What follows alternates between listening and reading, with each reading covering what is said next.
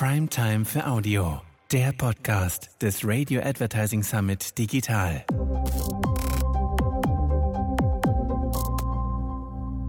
Herzlich willkommen zum Podcast des Radio Advertising Summit Digital. Der Radio Advertising Summit Digital wird von der Radiozentrale veranstaltet und von der AS&S Radio und RMS als Hauptsponsoren unterstützt. Mein Gesprächsgast zum Thema Podcast Boom. Was ist dran und für Kunden drin ist Christian Bollert, Geschäftsführer der BB Medien GmbH. Hallo Christian, schön, dass du mir zugeschaltet bist. Hallo und guten Tag. Ja, Podcasts werden für den Werbemarkt immer relevanter. Welche Entwicklung nimmst du wahr persönlich? Also wir hier beim Podcast Radio Detektor FM sehen auf jeden Fall, dass es so seit 2015, 2016 echt ein massives Wachstum gibt. Also wir nehmen irgendwie Wachstumsraten von so 40 bis 50 Prozent pro Jahr tatsächlich wahr, die wir, die wir hier registrieren, was, was unsere eigenen Podcasts angeht. Und ich sag mal so, die können wir auf jeden Fall am genauesten und exaktesten auch wirklich messen. Ähm, mhm. Da passiert wirklich was. Und wir haben gerade jetzt äh, vor ein paar Tagen eigentlich erst äh, unseren Geburtstag gefeiert, fünf fünf Jahre Brand 1 Podcast. Das war so 2016 einer der aller, allerersten Verlagspodcasts oder ich sag mal eine Kooperation von einem Verlag mit einem Podcast-Anbieter, so wie uns, ähm, was auch ein sehr, sehr erfolgreiches Ding war, weil danach kamen dann ganz, ganz viele, also Spiegel, Zeit Online. Mittlerweile gibt es ja eigentlich keinen Verlag, der keinen Podcast hat. Also daran sieht man so ein bisschen, was in den letzten fünf Jahren passiert ist. Ist Wahnsinn. 2016 war es noch relativ unüblich, in Deutschland jedenfalls, äh, einen eigenen Podcast zu haben. Heute hat ja gefühlt fast jeder einen eigenen Podcast, jeder Influencer, jede Marke, jeder Verlag. Ähm, das ist schon krass, was da in den letzten fünf Jahren passiert ist. Mhm. Du hast einen Punkt angesprochen und zwar die Analyse. Die eigenen könnt ihr natürlich bestmöglich tracken. Das ist ja auch immer noch eine große Frage. Ne? Da wird äh, nach einheitlichen Möglichkeiten dringend gesucht. Total. Also das muss man, glaube ich, auch immer mal wieder noch dazu sagen, dass es eben bisher keine Spiegel-Bestsellerliste für Podcasts gibt. Viele Leute gucken dann gerne mal zu Apple oder zu Spotify, was die in ihren Ranglisten, ich nenne das jetzt mal ganz bewusst so, äh, da nach vorne mhm. packen. Aber wer sich intensiver damit beschäftigt, der weiß es auch, das sind keine Charts. Da geht es nicht um, wer hat die meisten Abrufe, sondern da geht es zum Beispiel bei Apple nur um ja, relatives Wachstum. Wenn ich ganz, ganz wenig Hörer vorher habe und ich gewinne in einer Woche sehr viele, dann komme ich sehr weit nach oben. Deswegen sind neue Folgen dort auch sehr, sehr häufig äh, erstmal relativ weit oben platziert. Heißt aber noch lange nicht, dass ich wirklich der erfolgreichste Podcast bin, beispielsweise. Ähm, dementsprechend, da muss man extrem vorsichtig sein. Ich freue mich sehr, dass es jetzt äh, so erste Initiativen gibt, auch in Deutschland, auch von der ACMA zum Beispiel, ähm, da einheitliche Standards einzuführen, weil ich glaube, dass es für den Podcastmarkt insgesamt nochmal ein ganz, ganz wichtiger Schritt ist, dass wir da auch einheitliche Reichweiten bekommen. Ähm, momentan kann da leider jede und jeder so ein bisschen vor sich hin behaupten, was er will. Ähm, da ist so eine Messbarkeit auf auf jeden Fall eine gute Idee. Mhm. Eine weitere Frage, die häufig gestellt wird, gerade auch von Unternehmen, wie groß ist denn eigentlich der Podcast-Markt inzwischen?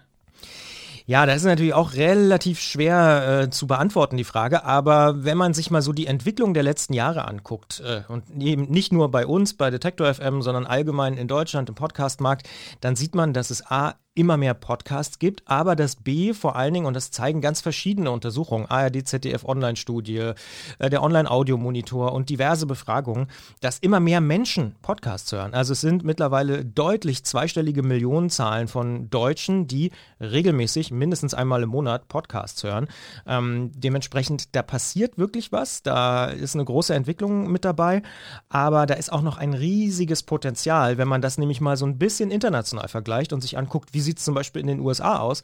Das ist total krass. Da ist der Markt gefühlt und auch von den Umfragen und Zahlen mindestens doppelt so groß wie in Deutschland, was jetzt rein die relative Bevölkerungsverteilung angeht. Also wenn man sich die letzten Zahlen, ich glaube vom Infinite Dial, das ist so die Goldstandard-Umfrage in den USA für 2021 anguckt, die auch gerade rausgekommen ist, da sind es, glaube ich, 41 Prozent der Amerikanerinnen und Amerikaner, die mindestens einmal im Monat einen Podcast hören. Also man kann jetzt mal Pi mal Daumen sagen, die Hälfte hört ungefähr äh, Podcasts. Und in Deutschland liegen wir je nach Umfrage da so zwischen 15 und 25 Prozent. Also Pi mal Daumen, die Hälfte der USA. Das heißt, da ist noch ganz viel Luft nach oben. Viele Leute entdecken ja gerade auch Podcasts erst für sich oder haben sie auch entdeckt. Das muss man auch sagen.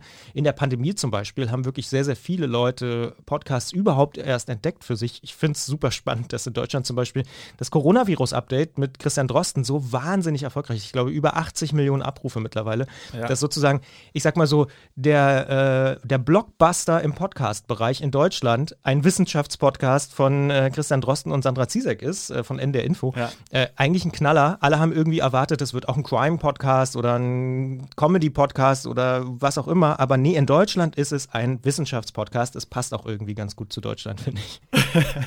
und sich auch vor allem hält, ne? Jetzt die ganze, schon fast ein Jahr lang. Also ja. das ist auch schon äh, krass. Und damit natürlich auch sehr, sehr relevant für, den, für, für Werbung treibende. Das muss man ja auch einfach mal so sagen. Mehr Unternehmen, Brands entdecken dann Podcasts als Medium für ihre eigene Marke, für Brands, um Werbung zu machen.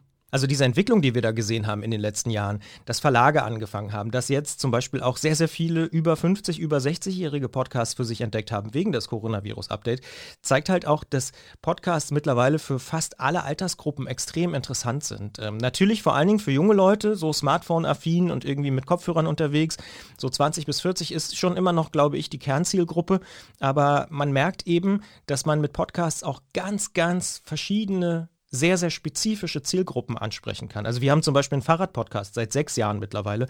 Ein sehr erfolgreiches Ding, weil Leute, die Fahrrad fahren, gerne natürlich sich damit auch beschäftigen wollen. Und ich sage jetzt mal so, in klassischen Medien, also im Fernsehen oder im Radio, gibt es keine Fahrradsendungen oder so, ne? Sondern aber ein Fahrradpodcast. Am Anfang sind wir auch echt ausgelacht worden. Ja, ihr seid ja ein bisschen bescheuert, ihr macht jetzt einen Fahrradpodcast, aber äh, ich singe immer das Lob der Nische und äh, das ist auch wirklich wahr, weil ich mit einem sehr, sehr spezifischen Podcast ein sehr genaues Publikum auch ansprechen kann. Und das wiederum ist natürlich für Werbekunden super interessant, weil wenn ich irgendwas zum Thema Fahrrad äh, kommunizieren will, Produkte, Shops, wie auch immer, dann ist es vielleicht eine gute Idee, im Fahrradpodcast präsent zu sein, weil da interessieren sich die Leute, die das hören, für Fahrräder und dementsprechend brauchen die eine Luftpumpe, einen Reifen, vielleicht auch mal ein neues Fahrrad.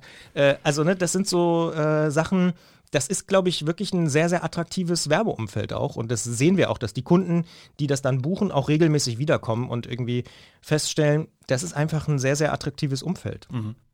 Fahrradfahren ist ja in der Pandemie auch leicht zu dem ähm, zur Aktivität Nummer eins geworden. Ganz leicht nur, ja, was man so aus dem Markt hört. Also ja, äh, natürlich für den Podcast auch super. Du hast die Themenbreite angesprochen, von Entertainment bis Crime ist alles dabei. Ähm, Inhalte in der Pandemie natürlich äh, auch sehr, sehr beliebt gewesen, sehr nachgefragt. Also für jeden Marketingzweck etwas dabei. Ja? Ja, definitiv. Also die Bandbreite ist wirklich eigentlich, ich vergleiche das manchmal so ein bisschen mit dem äh, Zeitschriftenregal im Bahnhof, äh, dem, dem klassischen Bahnhofskiosk. Da gibt es auch fast jede Nische, Hobby, Garten, keine Ahnung. Und so ähnlich ist es aus meiner Sicht auch im Podcast-Bereich. Ich kann eigentlich sehr schnell die drei, vier, fünf interessanten Podcasts äh, identifizieren, die zu meiner Marke äh, gut passen und dort sehr, sehr zielgenau die Leute erreichen, ja, die ich halt ganz konkret erreichen will, ohne große Streuverluste. Ähm, deswegen ist, glaube ich, Podcast wirklich auch als, als Medium so spannend. Und es gibt eigentlich wirklich kein Thema, äh, wo ich noch nicht einen spannenden Podcast entdeckt hätte. Also egal, ja, Food, Garten, überall, also you name it. Wir haben uns im Vorfeld eine weitere Expertenmeinung abgeholt und zwar von Maria Worsch. Maria ist Senior Brand Campaign Manager bei Taxfix. Mit Taxfix funktioniert die Steuererklärung super easy online und das Unternehmen setzt auf Podcast-Werbung. Hören wir mal rein, was sie sagt. Da gibt es einige Gründe. Die Hauptgründe sind einerseits, dass Podcast uns eine sehr zielgruppenspezifische Ansprache ermöglicht, vor allem im Bereich reichweitenstarker Marketingkanäle. Im Gegensatz zum TV habe ich bei Podcasts tatsächlich nicht so einen großen Streuungsverlust. Der ist nicht so stark ausgeprägt. Taxfix, wir haben speziell eine sehr junge oder eine relativ junge Zielgruppe, die auch sehr spitz ist. Und je jünger und je spitzer die Zielgruppe tatsächlich ist, umso schwerer ist es, in den klassischen Reichweitenmedien diese Zielgruppe auch zu erreichen. Da gehen die Nutzerzahlen zurück. Das ist allbekannt. Mit Podcasts ist es aber anders. Diese kann ich handselektieren. Sie haben auch diese Zielgruppe, die ich da wirklich erreichen kann. Und somit kann ich, ja, meine Kunden passgenau erreichen. Was natürlich noch letztlich hinzukommt, ist die Art der Bewerbung. Besonders Native Ads, sprich die, die von den Hosts gelesen und präsentiert werden, bieten für uns nochmal eine viel wertvollere Plattform. Warum? Durch einen sehr persönlichen Touch erlaubt es uns dabei, dass der Host speziell unsere USPs oder auch die Funktionalität unseres Produktes sehr spezifisch an den Hörer kommuniziert. Und das natürlich dadurch einen sehr höheren Wert für uns aufweist. Ja, Maria spricht auch davon, äh, dass sie neue Zielgruppen erreichen kann und das natürlich ein, ein, eine tolle Zielsetzung ist für ihr Unternehmen. Genau das, was du eben auch eigentlich gemeint hast. Ne? Genau, also im Prinzip äh, bestätigt sie da äh, unser, unser erstes Gespräch äh, oder den Anfang unseres Gesprächs, weil das ist genau ein Vorteil, den ich auch immer wieder von Werbetreibenden höre bei uns, egal was sie jetzt buchen, ob die jetzt den Brand 1 Podcast buchen, weil sie irgendwie Wirtschafts- und Marketingleute irgendwie erreichen wollen oder dass sie unseren Serienpodcast Was läuft heute buchen, weil sie dort Leute finden, die sich für Serien und äh, ich sag mal Mediatheken und Reportagen und Dokumentationen interessieren.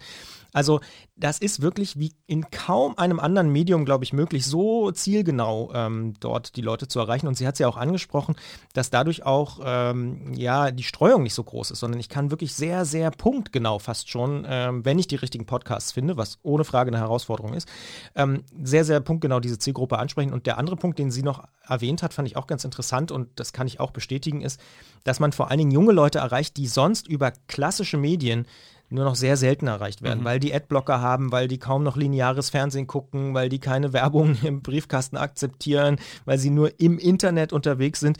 Äh, also dementsprechend äh, sind Podcasts da einfach eine sehr, sehr attraktive Form, um auch dann am Ende eine große Zahl junger Leute zu erreichen, weil sie nämlich auf diesen Plattformen, Apple Podcasts, Spotify, Deezer, Google und wie sie alle heißen, Amazon, äh, unterwegs sind und einfach Audioinhalte konsumieren. Mhm.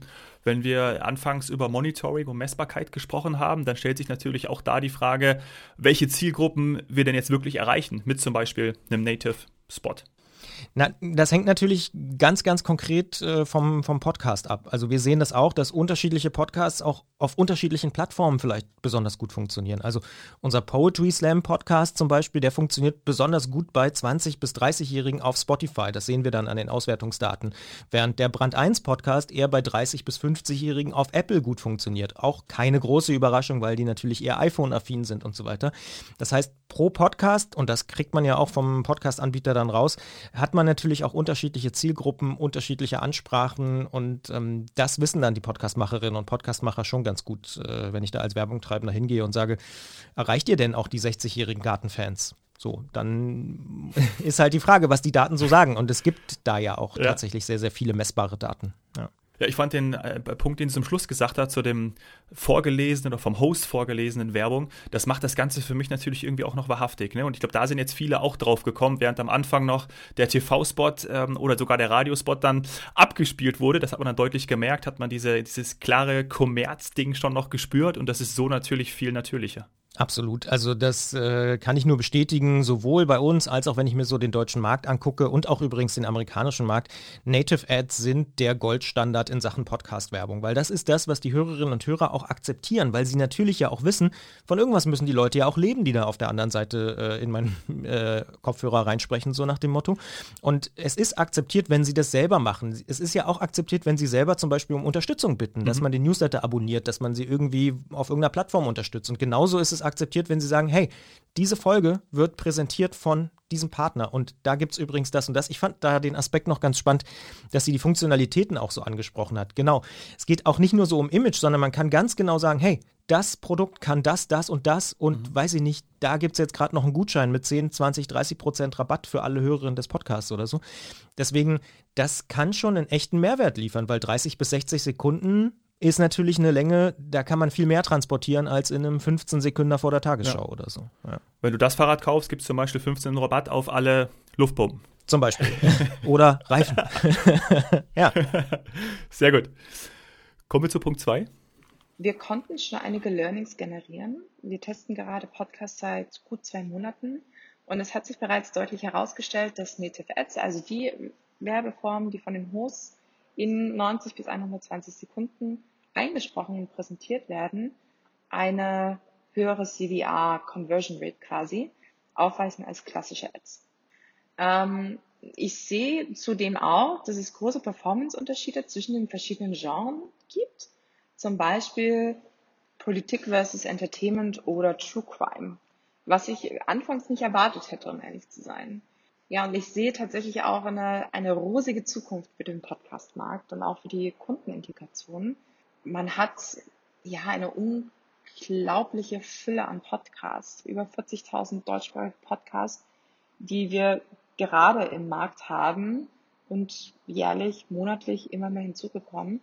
Deswegen bietet das einen unglaublichen Nährboden für das Testen und Reiterieren. Ja, da haben wir schon ein bisschen was vorweggenommen mit unseren äh, Native Host Ads. Ich glaube, da ähm, schwärmt sie genauso wie wir. Was ich auch interessant fand, ist, dass man natürlich auch absolut testen muss, was funktioniert. Du hast ja auch schon die unterschiedlichen Genres angesprochen. Das ist natürlich, sieht sie auch so, ist natürlich klar, ne? Genau, ich glaube, da muss man wirklich gucken, äh, was ist mein Produkt, was ist auch vielleicht meine Botschaft. Vielleicht will ich ja auch zum Beispiel Image transportieren. Dann kann es vielleicht auch sehr, sehr attraktiv sein, in große Reichweiten zu gehen. Aber wenn ich sehr, sehr spitz, ich weiß ich nicht, äh, einen Gartenschlauch verkaufen will, dann ist es vielleicht doch besser, genau die Leute anzusprechen, die auch äh, sich für das Thema Gärtnern interessieren. Und ähm, mhm. das, das ist auf jeden Fall spannend und ich glaube, ja, am Ende, aber gut, das kennt man ja aus vielen Bereichen des Marketings und der PR.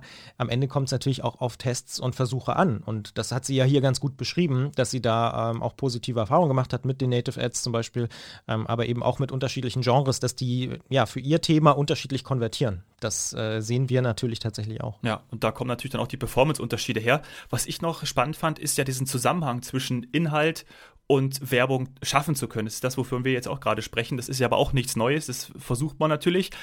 Das bedeutet natürlich auch, dass man im Vorfeld kreativ sein muss. Ne? Jetzt irgendwas vorlesen einfach, das merkt man natürlich dann auch. Ja, genau. Und ich glaube, da muss auch wiederum jede Podcasterin und jeder Podcaster so den eigenen Weg finden, wie man damit umgeht. Also äh, wir zum Beispiel trennen das ganz klar ab ähm, zwischen Werbung und dem, dem redaktionellen Inhalt. Da gibt es auch keine Vermischung. Wir haben da ein klares äh, Redaktionsstatement bei Detector FM, dem Podcast Radio. Aber ähm, das muss natürlich jeder so ein bisschen für sich auch ähm, rausfinden. Wir würden jetzt zum Beispiel nicht sagen, hey, ich habe übrigens dieses Produkt getestet. Das fällt mir manchmal so bei Podcasterinnen und Podcastern auf, dass ich denke, naja, du kannst jetzt nicht jede Woche ständig von jedem Produkt so wahnsinnig begeistert sein, dass das irgendwie, das nehmen einem dann die Leute, glaube ich, auch auf Dauer nicht mehr so richtig ab. Da finde ich dann eine etwas zurückgenommene, sachlichere äh, Präsentation, zum Beispiel von Funktionalitäten, von Gutscheincodes und so weiter, deutlich effektiver auf die lange Sicht. Äh, kann natürlich aber kurzfristig auch durchaus mal funktionieren. Ja. Und es gibt ja auch durchaus mhm. Podcasterinnen und Podcaster, die irgendwie vier Minuten Werbeblöcke machen.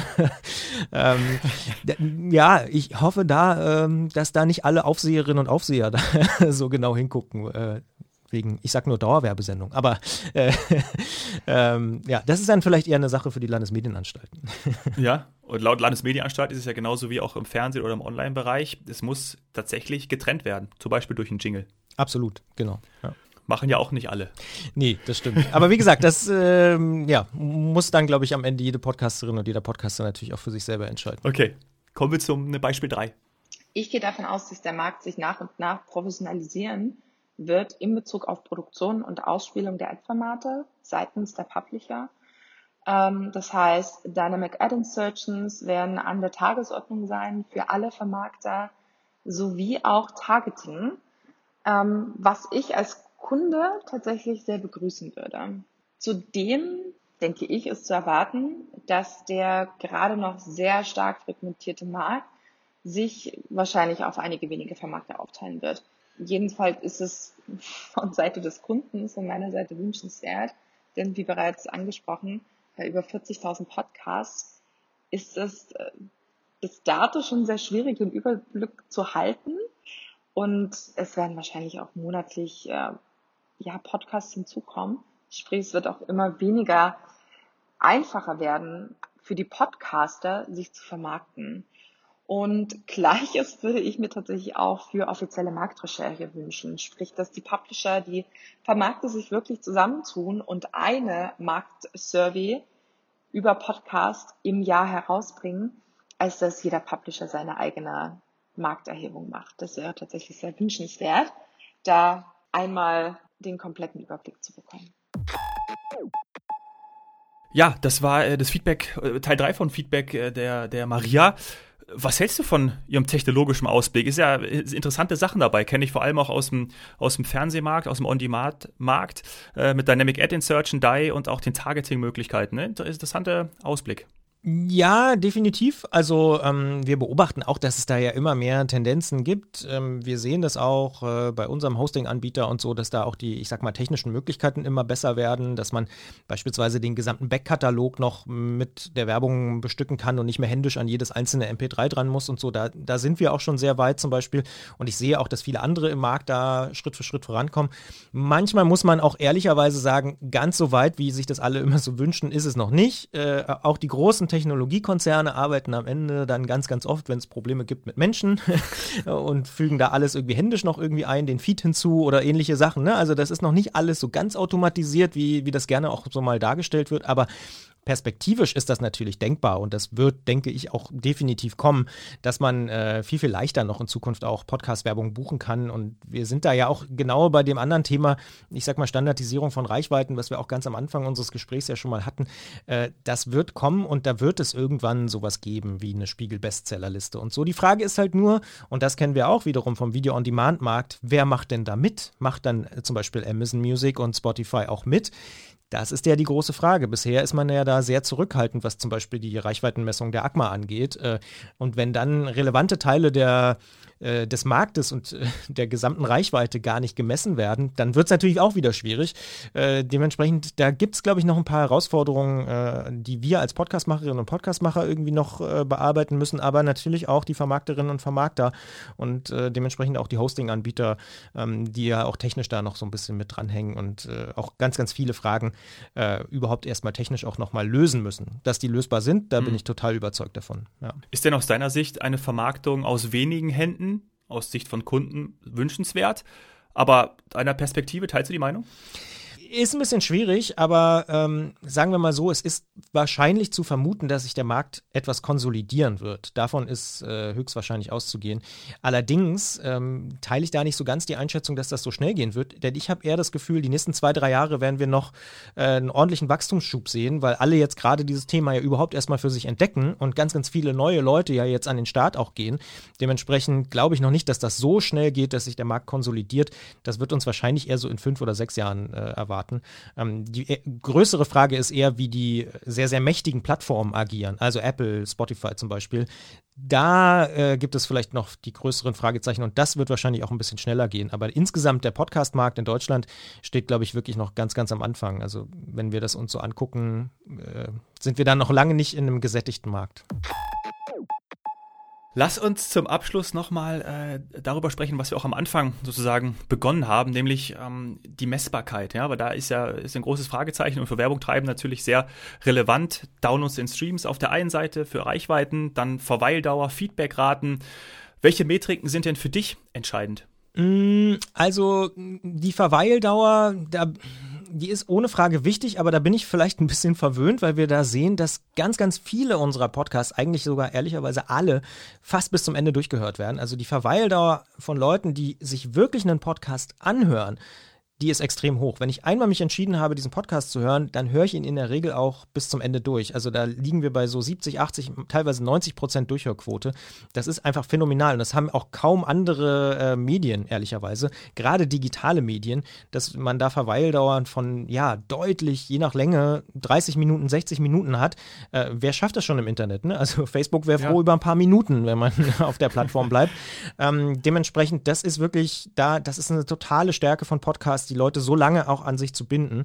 Deswegen, wenn die, ich sag mal, die Verweildauer sehr kurz ist, würde ich mir zumindest Sorgen machen, ob mein Podcast so funktioniert, wie er funktionieren soll, wenn die Leute irgendwie alle schon ganz am Anfang irgendwie abbrechen. Aber wenn der Podcast funktioniert, dann hören die Leute in der Regel sowieso sehr, sehr lange zu, bis kurz vor der Verabschiedung eigentlich. das ist so, so, der Klassiker, dass man, sobald die Verabschiedung anfängt, dann gehen die Quoten ordentlich nach unten. Ja. Ähm, aber worauf wir eigentlich am, am ehesten gucken, ist tatsächlich, ich sag mal so, die generelle Reichweite, also Follower, Geräte, also wie viele Leute haben dieses Ding abonniert, ja. Auch da gibt mhm. es keine einheitlichen Standards, ohne Frage. Ne? Apple misst Geräte, Spotify misst Menschen, da geht's schon mal los. Ähm, ne? Äpfel ja. und Birnen und so. Aber man kriegt trotzdem ein Gesamtgefühl. Wie viele Leute hat man irgendwie äh, ja, tendenziell in der Reichweite, die man, die man rankriegt. Und dann, klar, aus unserer Sicht härteste Währung, Abrufe pro Episode. Weil da kann ich ganz genau sehen, wie viel haben es wirklich gehört, äh, wie viel haben äh, wirklich das Ding ja genutzt, länger als 60 Sekunden. Also wir orientieren uns da, ohne jetzt zu nerdig werden zu wollen, an diesem ja, bekannten International Advertising Bureau Standard 2.0, IAB 2.0 ähm, oder 2.1, äh, weil das aus unserer Sicht so ich sag mal so, die Richtung ist, in die es wahrscheinlich gehen wird. Und ähm, wenn man diese Zahlen hat, dann ist man, glaube ich, äh, auf der relativ sicheren Seite. Ähm, und das sind so die Zahlen, die wir uns eigentlich am allermeisten angucken. Abrufe und Reichweite, Follower, wie auch immer. Ja. Mhm. Vorletzte Frage. Mich interessiert vor allem äh, diese hohe Feedbackrate. Man sagt ja Podcast, Audio insgesamt eine sehr hohe Feedbackrate nach. Äh, bei Bitkom war mal von 35 Prozent die Rede. Das ist natürlich auch eine ordentliche Macht, die man dann ähm, entwickeln kann und auch nutzen sollte. Ne? Wenn man es schafft, den Traffic zu bewegen, seinen Zuhörern sagen kann, hey, äh, wir haben hier eben diesen Rabattcode, folgt doch mal und dann gehen da wirklich Leute hin. Das ist ja auch etwas, was man sich in anderen Medien ähm, sehr, sehr wünschen würde. Total. Und das ist auch was, ähm, was ich nach wie vor beachtlich finde. Also da gibt es ja diverse Untersuchungen. Also Bitkom ist sicher eine, aber auch in den USA gibt es ja diverse. Und die kommen alle irgendwo so bei 25 bis 35, 40 Prozent Erinnerungen und äh, Interaktion mit der Marke oder Beschäftigung mit der Marke raus. Wer das bei einer Bannerwerbung auch nur ansatzweise erreichen wollte, äh, weiß ich gar nicht, was er dafür machen muss. Also da liegen, reden wir eher über äh, Prozentbereiche, teilweise ja 0, irgendwas, äh, Click-Through-Rates mhm. und so. Mhm, ja. Dementsprechend, das ist schon phänomenal, wie emotional und wie offensichtlich auch ähm, effektiv Podcasts sind, dass die Leute eben, weil es auch nicht überfrachtet ist, muss man auch ehrlicherweise sagen, weil da nicht 30 Werbeplätze hintereinander rausgeballert werden, sondern weil da immer mal einer auftaucht und vielleicht auch noch mal ein zweiter, aber dann ist irgendwie gut. Deswegen ist die Aufmerksamkeit halt extrem hoch und ähm, ich finde das wirklich nach wie vor faszinierend, äh, ja, wie hoch da die, die Aufmerksamkeit ist und die Beispiele aus den USA zum Beispiel, also auch Mailchimp, Squarespace, Casper und wie sie alle heißen, die zeigen ja, das sind ja alles so Leute, die mit Gutscheincodes und direkt Direktvermarktung auch arbeiten, wie effektiv dieses Medium ist, dass die Leute dann offensichtlich auch sehr, sehr viele auf die Webseite gehen, sich damit beschäftigen, vielleicht sogar den Gutscheincode eingeben und natürlich auch viele davon am Ende das Produkt erwerben. Ähm, das zeigt, glaube ich, schon die Kraft von Podcasts, äh, dass da solche enormen, muss man wirklich sagen, enormen Aufmerksamkeitsraten möglich sind. Mhm. Zum Abschluss natürlich jetzt die Frage, hast du ein Beispiel von guter Werbung, die dir besonders gut gefällt in einem Podcast? Kannst du uns was nennen? Was ist dir im Kopf geblieben? Mm, tatsächlich ist mir diese doofe Mailchimp-Kampagne im Kopf geblieben, wo der Name immer so falsch ausgesprochen wird. Mailchimp und so, dann, also, ne, wo ja. verschiedene Leute das so einfach, das ist, das ist mir wirklich im Kopf ge geblieben. Ähm, und was ich auch bemerkenswert finde, wenn ich jetzt drüber nachdenke, ähm, ist jetzt nicht so klassisch eine Werbekampagne, sondern eher ein Podcast, der von einem Unternehmen äh, unterstützt worden ist, nämlich The Message äh, von General Electric. Äh, aus meiner Sicht ja. ein absolutes Premium-Podcast-Produkt und sowas, muss ich ehrlicherweise sagen, fehlt mir bisher im äh, deutschsprachigen Markt. Also, dass ein Unternehmen sagt, hey, wir nehmen jetzt mal wirklich Geld in die Hand und wir machen jetzt den Vorzeigepodcast und The Message ist das definitiv gelungen. Und äh, wir versuchen jetzt nicht mit 10.000 Euro irgendwie diesen Aufschlag zu machen, sondern wir gehen da mal deutlich in den sechsstelligen, vielleicht sogar siebenstelligen Bereich und setzen wirklich mal ein Ausrufezeichen im Podcastmarkt. Ähm, Dementsprechend, wer das machen will, ich bin jederzeit, wir sind jederzeit verfügbar bei Detector FM, gerne melden. Aber ohne Mist, das fehlt mir noch. Also das hat es in Deutschland noch nicht gegeben, dass ein Unternehmen so massiv äh, ja, investiert in dieses Medium und einen Leuchtturm da mal hin, hinhaut. Und das ist äh, GE ja. ohne Frage gelungen mit The Message. Ähm, extrem hörenswerter äh, Podcast und ähm, auch ein, ein, spannendes, ja, Werbeprojekt im Prinzip. ja. ja. Verstanden. Die Messlatte ist gesetzt. Äh, alle dürfen sich dann beim Christian melden. Wir packen alles in die Shownotes. und ähm, ich versuche jetzt das Ende schnell hinzumachen, damit die Leute jetzt nicht abspringen. Ist ja klar. Ne? Unbedingt. Lieber Christian, ja. ich danke dir für das Gespräch. Hat Spaß gemacht. Sehr, sehr gern. Schöne Grüße. Ihnen, liebe Hörerinnen, liebe Hörer, danke sehr, dass Sie eingeschaltet haben.